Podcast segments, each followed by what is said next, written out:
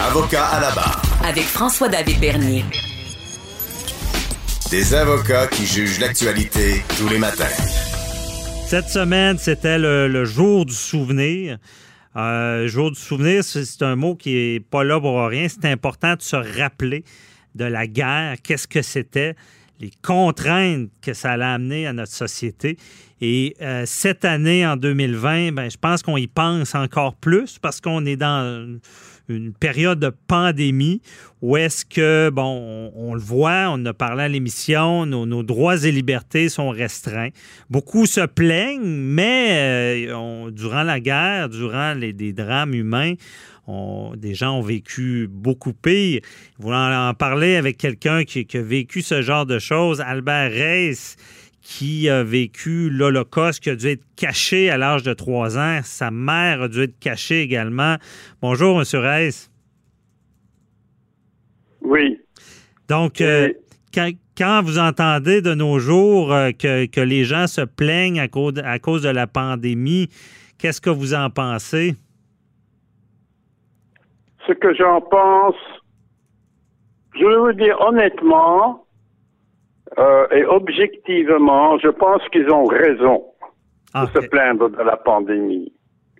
Vous mhm. savez, euh, c'est quelque chose, euh, vous savez, on a quand même, enfin, depuis la fin de la guerre, on a quand même vécu plus ou moins bien.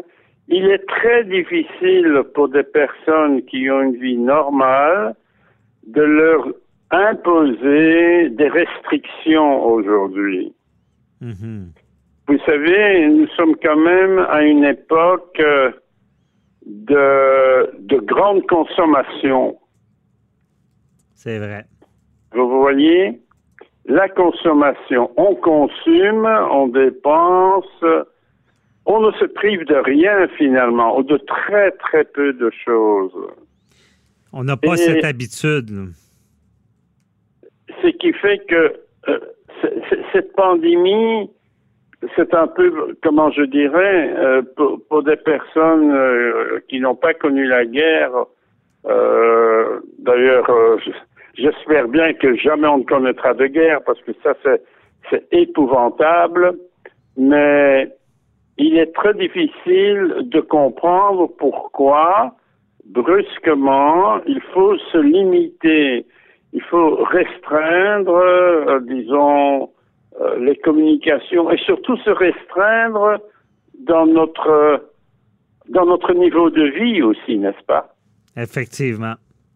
C'est très difficile et je comprends que c'est très difficile. Au fond, peut-être que je vais utiliser un grand mot, mais nous sommes des privilégiés, n'est-ce pas? Oui. C'est vrai que... que euh, naturellement, ma, ma génération a, connu la guerre, a connu euh, l'après-guerre aussi, les premières années d'après-guerre, euh, vous savez, étaient vraiment très, très difficiles. Hein? Très, très difficiles. On n'avait pas encore tellement à manger et dans certains pays, par exemple, je pense à l'Angleterre. Vous savez qu'en Angleterre, je crois que ça a duré pratiquement 7 à 8 ans qu'il y a eu des restrictions alimentaires comme pendant la guerre, après la guerre. Hmm. Mais les, générations actuelles, je pense, euh, vous, euh, vous puis-je vous demander, vous avez quel âge? Euh, Début quarantaine. ah, voilà. Euh, je vais utiliser l'expression, vous êtes un jeunet, un tout jeune. Encore jeune. C'est vrai qu'on n'a jamais, on, et je parle, je parle pour tous les gens que je connais, on n'a jamais vu ce genre de privation. Vous parlez de privation alimentaire. Non, on n'a pas vécu ça, là. Non. Mais euh, je ne sais pas si au, Canada, euh, à la télévision, par exemple, hier, c'était le 11 novembre, on a fait de grandes commémorations et à la télévision, que ce soit la télévision française ou la télévision belge, il y avait des, émissions sur donc la Première Guerre mondiale. Mm-hmm. Je ne sais pas si au Canada, vous avez eu ce genre d'émission. Oui, oui, avec le jour du souvenir, qu'on oui, mais... on porte, la, fleur rouge, oui, sur la Première Guerre mondiale. Ça. C'est ça. Mais est-ce qu'on a montré à la télévision des documentaires de la guerre 14-18? Oui, bien, on en parlait beaucoup euh, de cette guerre. On en, on en parle, mais est-ce qu'on l'a montré? Parce qu'il y a des documentaires, vous savez, qui sont terribles sur cette guerre. Non, c'est ça, on n'a pas vu ça. Ah, c'est parce que ça, ça frappe les personnes, n'est-ce pas? Mhm. Euh, euh, lorsque lorsque j'étais, donc il y a deux ans, que j'ai fait, disons, des, des enfin, également des, des entretiens avec avec les écoles, euh, que donc j'avais parlé de mon expérience de la guerre.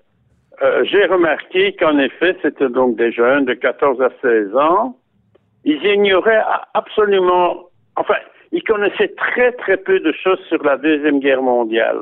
Vraiment très très très peu de choses. Mhm. Et j'ai dû essayer d'illustrer un peu ce que c'était. Et c'est pour ça que je vous pose la question maintenant, le 11 novembre.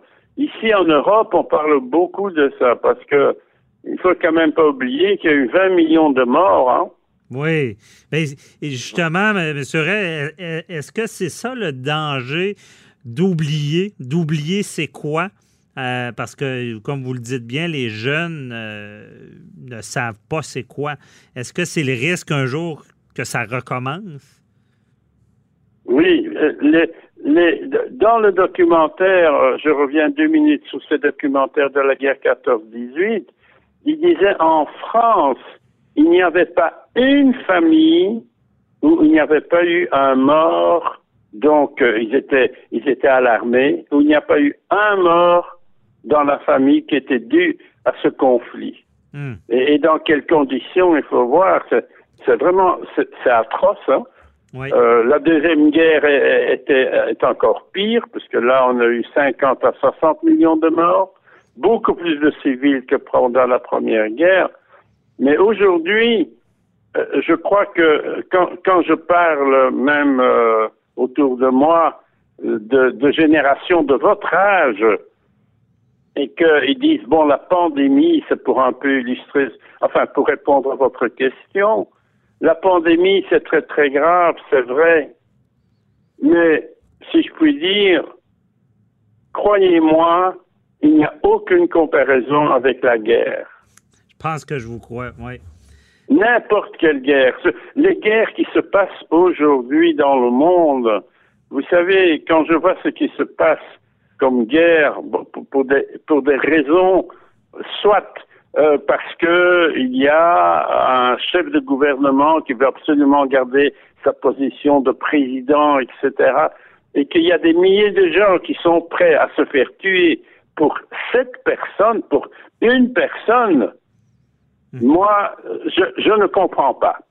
Pour, pour, par exemple, défendre les droits humains, je suis, je comprends, mais j'étais très naïf, vous savez, je pense beaucoup ces derniers temps. Naturellement, moi j'ai 81 ans, c'est différent, mais euh, je pense beaucoup et je réfléchis et je dis, je vais utiliser une expression très dure. Finalement, l'être humain est bête. ouais. Ouais, c'est vrai que. Vraiment, je ne comprends pas qu'aujourd'hui, en 2020, il y ait encore des armées dans le monde, qu'on dépense des milliards et des milliards de dollars pour l'armée, tout simplement parce que, et je vais encore utiliser une expression très dure, parce qu'il y a des tarés qui veulent absolument tuer leurs semblables, enfin, Ouais. pour de bonnes ou de mauvaises raisons. Hein, c'est... Vrai hélas, c'est une bonne depuis- réflexion. depuis que l'être humain existe, parce que je suis un passionné d'histoire, vous parlez encore des hommes préhistoriques. Vous savez à quel moment les, les premiers conflits ont commencé dans la préhistoire? Non? Le jour où l'homme qui était un cueilleur-chasseur est devenu sédentaire, c'est-à-dire il a appris à cultiver le blé, par exemple, donc il devait avoir un terrain pour cultiver, il était propriétaire. Et le jour où il été propriétaire, il y en a d'autres qui ont été jaloux parce qu'il était propriétaire. Et les conflits ont commencé comme ça. Ah, c'est vrai. Et, ça date, et ça date, bon, c'est difficile à dire. Les spécialistes disent, ça date d'environ 20 à 25 000 ans. Mhm. Et depuis lors, il y a toujours eu des conflits. Effectivement.